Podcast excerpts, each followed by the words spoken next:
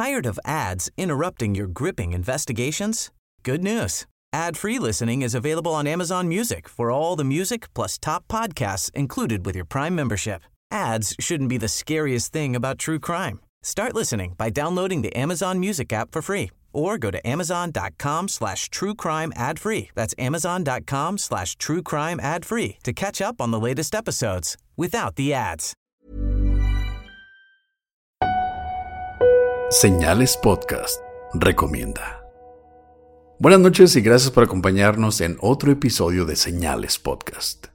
Esta semana, como probablemente ya saben porque lo publicamos en Facebook e Instagram, tuvimos problema con, con la computadora en que grabamos.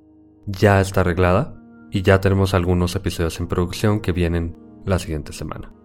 Por ahora, Oscar. Tenemos una recomendación semanal yo sé que muchos de ustedes han esperado un episodio nuevo, pero como ya mencionó Pepe, estamos trabajando en eso. La semana pasada me tocó a mí con el monstruo de Flatwoods, pero ahora tenemos que darle oportunidad a Pepe. Pepe, ¿qué nos traes esta semana? ¿Cuál es uno de tus episodios favoritos de Señales Podcast? Pues así como el de Flatwoods y como dijiste en ese episodio, es uno que tiene que ver con aliens y ya saben todos que es de mis temas favoritos. Y no podía faltar la primera abducción, al menos que yo tenga conocimiento, fue la primera Villas Boas, el episodio número 75. El famosísimo abducido que fue subido al, no sé, al platillo o lo que fuera, en una escalera de cuerdas. Pudo haber sido percepción, pudo haber sido que hubo telepatía, pero Pepe esa hueva que fue... Él lo dijo. Una escalera de cuerdas. Así lo interpretaba. Bueno, esto lo dejamos a su criterio. Los que ya escucharon el episodio saben de qué estamos hablando, el chiste local de la escalera de cuerdas. Y los que no lo han escuchado tienen esta oportunidad porque la próxima semana volvemos con nuevos episodios de señales. Entonces los dejamos con el episodio 75, Francisco Villas Boas, la primera abducción. Disfruten el episodio.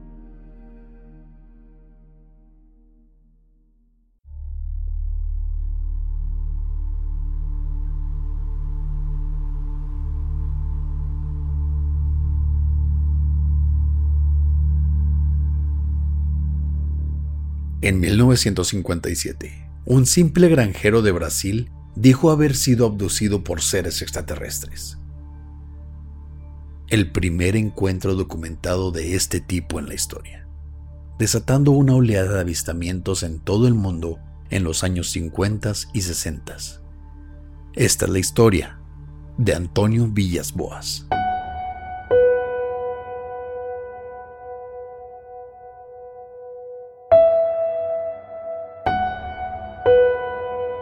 Estás escuchando Señales Podcast.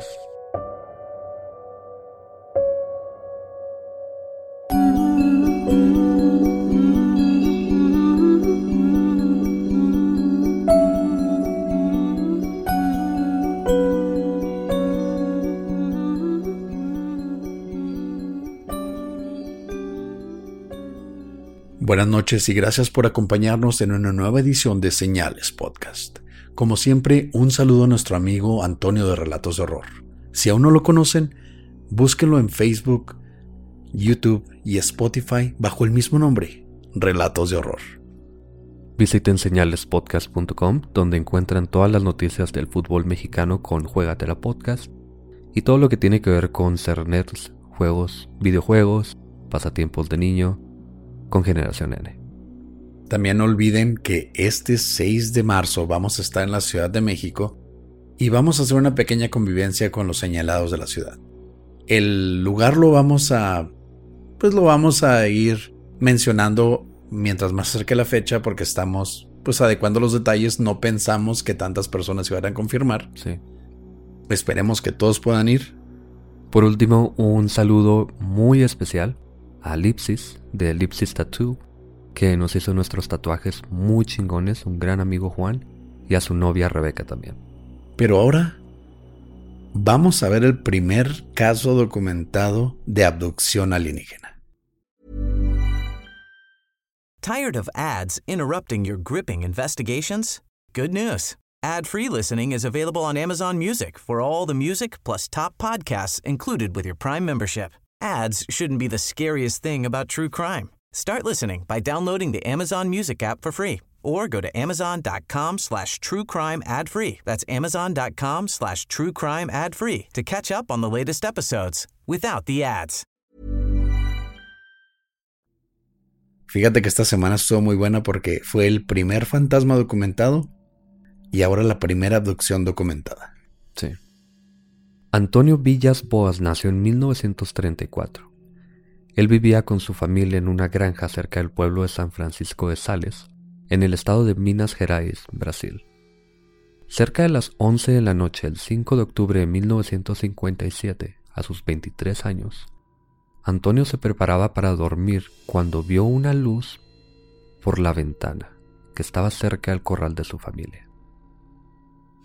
El corral estaba completamente iluminado por esta fuerte luz proveniente desde arriba, aunque no podía ver de dónde emanaba. La luz se movía de un lado a otro, cerca del suelo, luego atravesó el jardín hasta posarse sobre la casa antes de irse. Unos días después, el 14 de octubre, Antonio y su hermano trabajaban en el campo cerca de las nueve y media de la noche, cuando vieron una luz parpadeante aparecer del lado opuesto del campo que parecía provenir de un objeto detrás del brillo. Imposible de ver para ellos. Este objeto estaba al menos 100 metros de distancia. Antonio intentó caminar hacia el objeto, pero este se alejaba cada vez que Antonio se movía, hasta que desapareció por completo. La siguiente noche, ya el 16 de octubre a la una de la mañana, Antonio trabajaba en el campo durante la noche para evitar exponerse al sol, cuando vio una estrella roja en el cielo.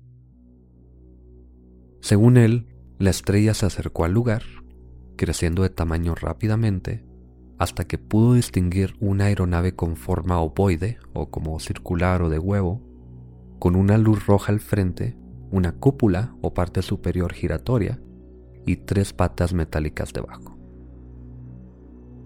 Antonio pensó en correr del lugar, pero ya sabía que el objeto era más rápido que él y de todos modos ya era demasiado tarde. Para cuando pensaba en huir, la nave había aterrizado 10 metros frente a él en un instante. Antonio primero intentó huir del lugar en su tractor, pero cuando el motor y las luces se apagaron, decidió echarse a correr. Pero a poca distancia, lo interceptó un humanoide de aproximadamente 1.50 metros de altura, con un traje y casco grises, conectado por tres tubos por detrás. El ser bajó de la nave usando una escalera de cuerdas. A ver, a ver, espérame. ¿Son seres de otra galaxia? En una nave. En una nave espacial, obviamente. Y están bajando por una escalera de cuerdas. Como si fueran 1957, básicamente. O como si fuera un helicóptero. sí, sí, pero en ese tiempo, una nave espacial, ok. Bueno. bueno, vamos a nombrar esto como la primera bandera roja, ¿no? Bastante. Los ojos de la criatura eran pequeños y de color azul, y parecía comunicarse con gruñidos y chillidos. Antonio empujó al ser fácilmente, pues medía unos 50. Sí. Le haces así nada más. quien cayó a unos metros, pero inmediatamente después de eso llegaron tres más de estos seres y lo metieron a la nave. Supongo que entre los tres lo empezaron a empujar por la escalera, súbete, y luego le empujaban de las nalgas o algo así, hasta que lo subieron forzosamente a la nave con la escalera de cuerdas. Dentro de la nave, Antonio dice que le quitaron toda su ropa. Lo cubrieron de pies a cabeza con un gel y lo llevaron a un cuarto circular dentro de un arco con estructuras extrañas de color rojas. En este cuarto, los seres tomaron muestras de sangre usando dos tubos metálicos que dejaron cicatrices grandes. Luego lo llevaron a otro cuarto donde lo dejaron solo por media hora. ¿Cómo contaba el tiempo este, este hombre? Pues tenía una idea simplemente, ¿no? Supongo. Durante este tiempo, Antonio examinó una larga camilla en el centro del cuarto. Según él, estaba cubierta con algún material muy cómodo. Unos colchoncitos, ¿no? No conocía las camas o... Así que decidió acostarse en ella. Estoy en un lugar completamente desconocido para mí. Me acaban de subir unos seres que yo obviamente voy a creer que son de otro planeta. Bueno, aunque esta es la primera historia, él no sabe exactamente qué está pasando, al parecer. Pero son seres desconocidos, me subieron a una nave que en mi vida había visto. En mi caso yo estaría cagado de miedo. En vez de acostarme, porque se veía muy cómoda la cama, supongo que era, no sé, de, de, Spring Air, ¿no? Así es que... pues el güey decidió acostarse. En vez de buscar una forma de escapar, decidió acostarse, porque pues se veía muy cómodo. Ya tenía media hora, supongo que intentó escaparse y no podía. Unos momentos luego, después de acostarse, el cuarto fue rociado con un gas que hizo a Antonio sentirse increíblemente mal de salud. ¿Quién sabe qué sería? Luego de unos minutos, otro ser similar, pero femenino, completamente desnuda y muy atractiva, según Antonio, que era de la misma estatura que los otros y de acuerdo a él, sus ojos felinos eran azules y tenía cabello plateado en su cabeza. Aunque por alguna razón y con mucha atención a detalle, Antonio describió que el vello púbico y de sus axilas era de color rojo. Entonces, hasta los extraterrestres se tiñen el cabello. Deja tú, hasta los extraterrestres tienen vello púbico y en las axilas. ¿Mm? Según Antonio, se sentía increíblemente atraído por este ser, que se acercó, frotó su cuerpo con el de él y apoyó su cabeza en la de Antonio. Según él, aun con los gruñidos y sonidos que hacía el ser, por alguna razón el gas parecía excitarlo. Desde el principio él había dicho que se le hacía atractiva, entonces le empezó a echar la culpa al gas, ¿no? Pues el gas ya tenía un rato ahí. Sí cuenta él que era como, bueno, él está seguro de que era un gas afrodisíaco. No sé si eso exista. Pero parece que lo rocían con la intención de que la vea de esa forma. Así que terminó teniendo relaciones sexuales con ella. Ya estamos aquí. Lo que pasa en Las Vegas, se queda en Las Vegas. O lo que pase en Brasil, en una nave extraterrestre con una escalera de cuerdas, se queda en la nave extraterrestre con escalera de cuerdas. Dicen que Serpo es el Las Vegas de la galaxia, por si no sabías. Pero no sabemos si la había llevado a Serpo. Bueno, es el único planeta que conozco alienígena. y aunque ella nunca lo besó, porque eso es un detalle bien importante para él, ¿no? O sea, ¿por qué no me besas si estamos teniendo relaciones sexuales? qué romántico. él quería hacerlo todo con amor. Fue muy notorio que ella le mordiera la barbilla ocasionalmente como un gato o algo así, como un animal. No quiero decir nada de detalles, pero me ha pasado. Me han mordido la barbilla. Es algo diferente. Cuando terminaron, la extraterrestre le sonrió a Antonio, se frotó el vientre y apuntó hacia arriba. Antonio tomó el gesto como un mensaje, que ella cuidaría de su hijo en el espacio. Qué específico, nomás se agarró la panza, volteó para hacia arriba, es así como que tengo hambre, vamos a comer ahí arriba, ¿no? bueno, pero acaban de tener relaciones. Supongo que tiene sentido. Bueno, sentido en lo que pueda decir de este caso. La alienígena parecía contenta de haber terminado con el acto. O sea, no le gustó tanto. O sea, ya se acabó. Gracias a Dios. Ya estuvo. Este güey no se mueve. o sea, hizo mal su jale, Antonio. por lo que Antonio se enfureció. Parecía como si lo hubiesen usado como un simple cemental, en sus propias palabras, para ser humanoide. Ah, o sea, él solo, aunque ella se veía aliviada de haber terminado el acto sexual, el güey se le echó de cemental. Si ya te digo, si ya te llevaron los extraterrestres, si ya te violaron, pues ya al menos píntate como un buen espécimen de humanos para que puedan ser mejores humanos que cualquier otro de tu pueblo. Que supongo que al parecer, por lo que nos ha contado este güey, no había mucho de dónde elegir. No. Aunque luego de eso le regresaron su ropa y después de vestirse le dieron un paseo por la nave. Mínimo. Sí, pues ya, ya que quedaba. Antonio intentó tomar algunos objetos que parecían un reloj. Él cuenta que tenía unos puntos en donde estarían el 12, el 3, el 6 y el 9, aunque no se movían y no parecían tener manecillas. Así que no sabe exactamente si es un reloj o no. Yo pedí uno de esos en Wish hace rato, nunca llegó. y esto intentó llevárselo como prueba de que le estaba pasando esto, pero los seres lo descubrieron en varias ocasiones y le impidieron tomar uno. Luego intentó arañar una en las paredes de la nave para tomar una muestra de pintura, pero no pudo hacerlo porque la textura era demasiado firme. Finalmente, lo dejaron libre. Intentó subirse a su tractor, pero no funcionaba, aunque al revisarlo descubrió que la batería había sido desconectada y él piensa que probablemente fue, en caso de que se escapara la nave, para que no pudiera huir. Aquí es donde digo, ya no tiene sentido esto. ¿Para qué te van a desconectar la pila o la batería de tu tractor, que aparte no es muy rápido un tractor? Si ya sabes que te pueden alcanzar fácilmente, si lo pueden hacer no funcionar en primer lugar. Es como cuando cuentas una mentira y das demasiados detalles. Así me parece esto. Estás diciendo que pudo haberlo inventado todo, Pepe. No, claro que no. Estás diciendo que su tractor al principio, cuando vio la nave, no encendió porque tenía la pila desconectada. ¿Casualidad? Fue pura casualidad. ¿Quién sabe?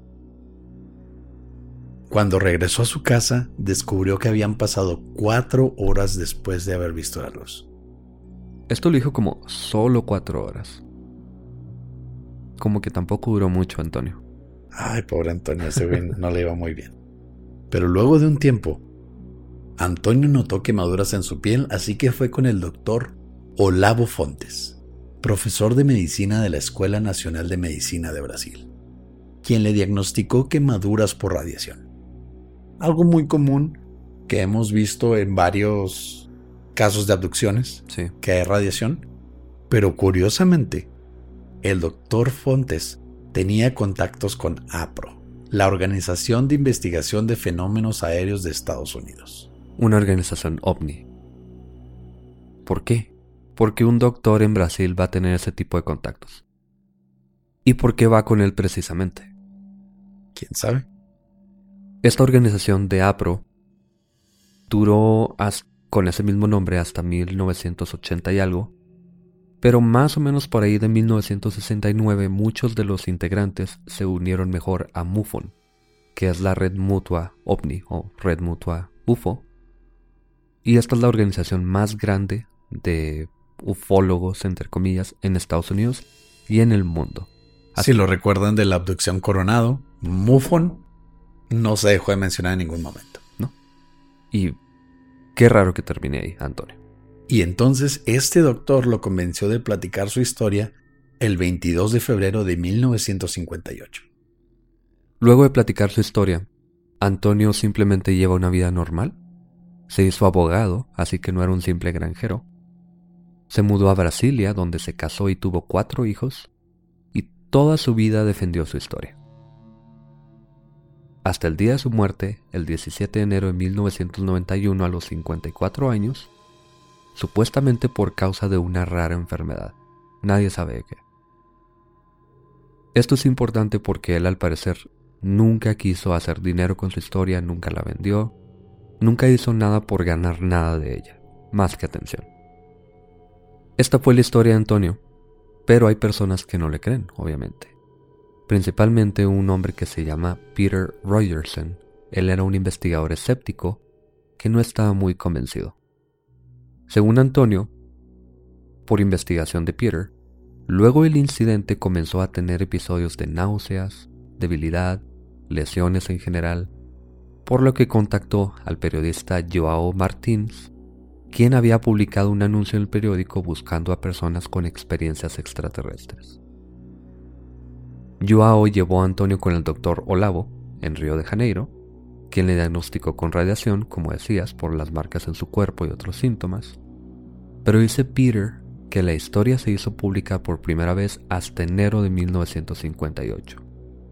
Y fue hasta cuatro años después que se publicó por escrito a mediados de 1962, en una entrevista brasileña de, ufo- de ufología.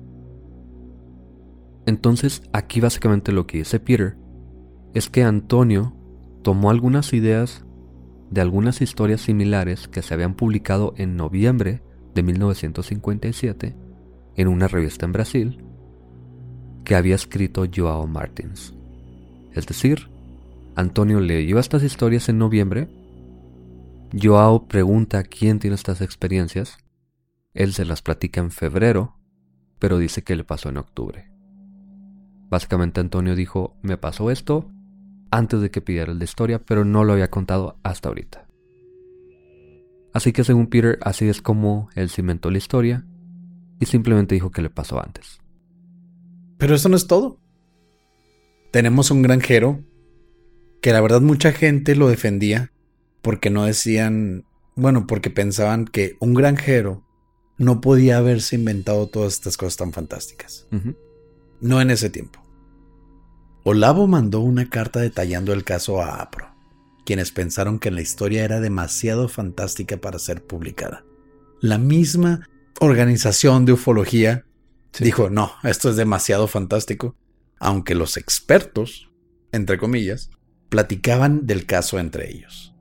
Eventualmente, dos personas, un ufólogo brasileño llamado Walter Buller y un abducido llamado George Adamski. A ver, a ver. Dijiste abducido como si fuera verdad, como si estuviera comprobado, como si tuviéramos que decir, ok, si un abducido tiene algo que decir sobre esto. Pepe, ¿me estás diciendo que esto es mamada? claro que es mamada, güey. Pero bueno, sigue. Bueno, este supuesto abducido y el ufólogo brasileño Walter Buller se comunicaron con Antonio en 1962. Lo entrevistaron y publicaron al fin su historia ese mismo año. Para recapitular toda esta historia, Antonio se contacta con el escritor que ya había escrito sobre abducciones. Le dice me pasó algo parecido, pero me pasó antes de que publicara las historias. Luego este escritor lo lleva con el doctor que él eligió, que sabía que tenía conexiones con APRO, y el doctor manda la historia a los expertos. No la publican por ser tan fantástica hasta cuatro años después, cuando hablan con él estas dos personas. Y ya había supuestamente otro abducido. Obviamente. Así que a partir de esto es que comienza toda esta oleada de avistamientos, de abducciones y de todo esto. Pero Antonio convenientemente no lo platicó hasta mucho después. No, a mí me pasó primero, pero no le quise decir a nadie. Ya cuando vi que les había pasado a todos, convenientemente a mí me pasó primero que a cualquier otra persona. Y lo que decía ahorita, tiene detalles que simplemente no son creíbles. Bueno, creíbles. Por ejemplo, lo de las escaleras. Una nave de ese tipo no creo que tenga este tipo de escaleras. ¿Para qué en el espacio? ¿Para qué te sirven? Por ejemplo. Pues para que suban los humanos, güey. Pero no hay gravedad. Esto tiene sentido nada más en un planeta con mucha gravedad. No tendría sentido en la Luna, por ejemplo. No tendría sentido en... Supongo que en la mayoría de los planetas sí. Digamos que van otros planetas por otro tipo de seres. Pero es un detalle muy terrestre, digamos. Pues es que en otros planetas tienen escaleras eléctricas, Pepe, no mames. y aparte, como escribió la nave, es muy parecido a Sputnik el satélite ruso, que convenientemente también estaba en la televisión en ese entonces, porque fue lanzado en octubre de 1957, unos meses antes de que platicara su historia. Yo digo que los extraterrestres, porque pues tú me convenciste, Pepe, de que los extraterrestres son más creíbles que los fantasmas, que los demonios. Esos extraterrestres se dedicaron a, a estudiar todo y encontraron una manera que le pareciera familiar a Antonio. Entonces lo único que pudo pensar fue una escalera de cuerdas, ¿no? Me parece más creíble que se inventara la historia simplemente. Pero de, nuevo, estás diciendo que esto es mamada. Por alguna razón, quién sabe por qué, me parece más probable que se lo inventara. Yo digo eso de todos los casos de alienígenas. Pues sí. Pero, ¿qué vamos a hacer ahí, verdad? Pero es posible al menos. No es un fantasma. Describió una persona básicamente con cabello rojo y pintado. Nada no, era un cabello plateado. Lo único rojo era su vello púbico y sus axilas. Tenía pintado, tenía decolorado el cabello simplemente. ¿De dónde sacas a tantos enanitos de unos 50? Hay personas de baja estatura y personas de alta estatura, como los nórdicos, por ejemplo. Son personas simplemente. Y ya. Bueno, no quise llamarlos enanitos, son gente de baja estatura, sí. Pero esto lo dejamos como el primer caso documentado, al mismo tiempo como el de Nelly Butler. Fue el primer caso documentado de un fantasma y también es exactamente demasiado fantasioso. Quién sabe, todo eso fue a criterio de la persona que lo vivió y de las personas que lo documentaron. La diferencia es que aquí no hay ningún otro testigo, no hay pruebas, no hay nada. Aunque en el otro nada más tenemos todo proveniente de este reverendo que toma los testimonios, según él. Se parecen mucho. ¿Quién sabe? Gracias por escuchar Señales Podcast. Buenas noches.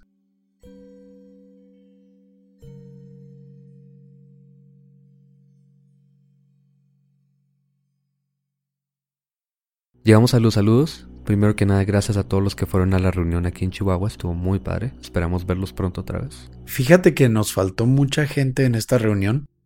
Y algo me he dado cuenta, aquí en Chihuahua hay mucha gente que nos escucha, pero no son parte de nuestros grupos, como lo es el grupo de Telegram que tenemos ahorita, o el grupo de señalados. Entonces, mucha gente que sé que nos escucha aquí en Chihuahua, con los que platiqué y les pregunté por qué no fueron a vernos o a echarse una cerveza con nosotros, me dijeron que no se dieron cuenta de esto. Es porque mucha gente de aquí en Chihuahua no es parte del grupo de señalados o del grupo de Telegram. Entonces los invitamos si nos escuchan y quieren saber de cuándo vamos a hacer este tipo de convivencias, únanse al grupo de señalados en Facebook o pidan la liga de Telegram que va a estar también en, como pin en el, en el grupo de señalados. Ahora sí a los saludos. Primero que nada en Instagram a Gaby Ramos, que ella anduvo en la casa o en la mansión Winchester, me estuvo mandando fotos por Instagram. Y de verdad me habría encantado tener esas fotos para ponerlas en el video de YouTube porque está genial. Las fotos que tomó están muy padres. Un saludo a Gaby. A Daniela también que cumplió años el jueves. Ella es de Costa Rica. Feliz cumpleaños Daniela. A Jero de Mendoza, Argentina. A Daniela de Ciudad de México que pronto se va a ir a Puebla y no va a poder ir a la reunión. Me dijo que estaba muy triste, pero un saludo de todas maneras. Está ah. dos horas, Daniela. a ver si puedes, a ver si te puedes aventar una idea con nosotros. Pero va a estar haciendo sus prácticas, así que ese estudiambre todavía no puede andar haciendo eso. Sí, nos ha pasado a todos, entonces lo entendemos, Daniela. Mucha suerte en Puebla. Y no te preocupes, no va a ser la primera ni la última vez. A Anaid y Patricia de Ficali, Mexicali. No sé si Ficali es una ciudad o es una empresa, pero así me lo pidió. A Zulcek o Zulcek que cumple años el primero de marzo, a Juan David Moreno de Colombia, que él nos escucha porque su crush, que se llama Estefanía Lamprea, nos recomendó con él. Así que un saludo a los dos. Un saludo a ambos. También en Facebook tenemos saludos para Edith Navarro de Chihuahua. Para su oficina, que es el corporativo de los Rápidos Delicias, dice que todos nos escuchan ahí en su oficina. Un saludo para todos ustedes. Sí. A Mario de Perú, y a Pechán Martínez de Tlanepantla, Estado de México. Un saludo a ustedes, por favor. Por favor. Un saludo a ustedes y muchas gracias por escucharnos. También en YouTube tenemos saludos para Félix y Anaid Villar de Mexicali, que nos escuchan mientras trabajan. A Gabriela Jiménez y su esposo Hassan de Costa Rica. A Chivico Rocha de los Países Bajos. Y a Alessi Fernández de aquí de Chihuahua, que tampoco fue a vernos. ¿No se dio cuenta? únanse a las redes. Sí, o mándenos un mensaje, agréguenos algo. De verdad, nos interesa mucho saber cuántas personas nos escuchan aquí en Chihuahua. Porque parece que no son muchos, como que tenemos más gente en Estado de México, en otros países incluso. Si son de aquí de Chihuahua, agréguenos o díganos algo. Sí, es más fácil para nosotros ir a platicar con ustedes, hacer más convivencias. Podríamos hacer muchas convivencias aquí en Chihuahua porque pues aquí vivimos por ejemplo, ir a echarnos una cerveza o ir a comer algo con los que nos escuchan y platicar de temas que les interesan. Todo es cuestión de que se unan a las redes. Y recuerden, bien importante, 6 de marzo, marquen la fecha. En Ciudad de México vamos a hacer una convivencia con los señalados. No es necesario confirmar asistencia, pero sí nos gustaría saber quién va a ir para buscar un lugar adecuado. Y pues no vamos a cobrar, obviamente Queremos pasar un tiempo con la gente que nos escucha, queremos pasar un tiempo con nuestra comunidad de señalados. Gracias por escuchar Señales Podcast. Buenas noches.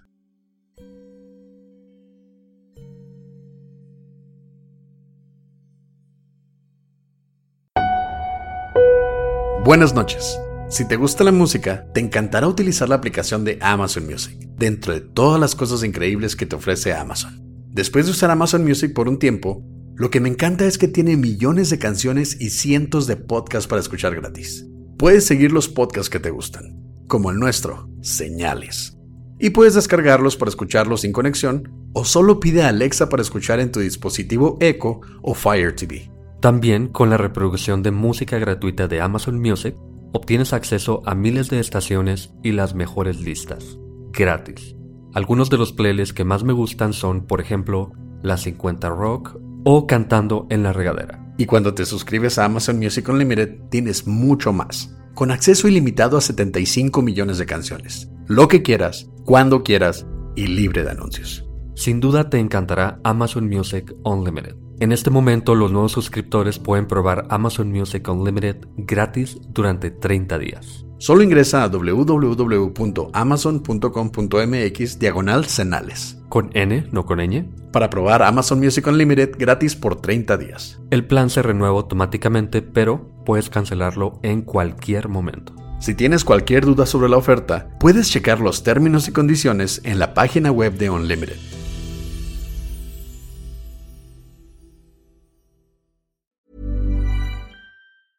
Tired of ads interrupting your gripping investigations? Good news. Ad-free listening is available on Amazon Music for all the music plus top podcasts included with your Prime membership. Ads shouldn't be the scariest thing about true crime. Start listening by downloading the Amazon Music app for free or go to amazon.com slash true crime ad free. That's amazon.com slash true crime ad free to catch up on the latest episodes without the ads.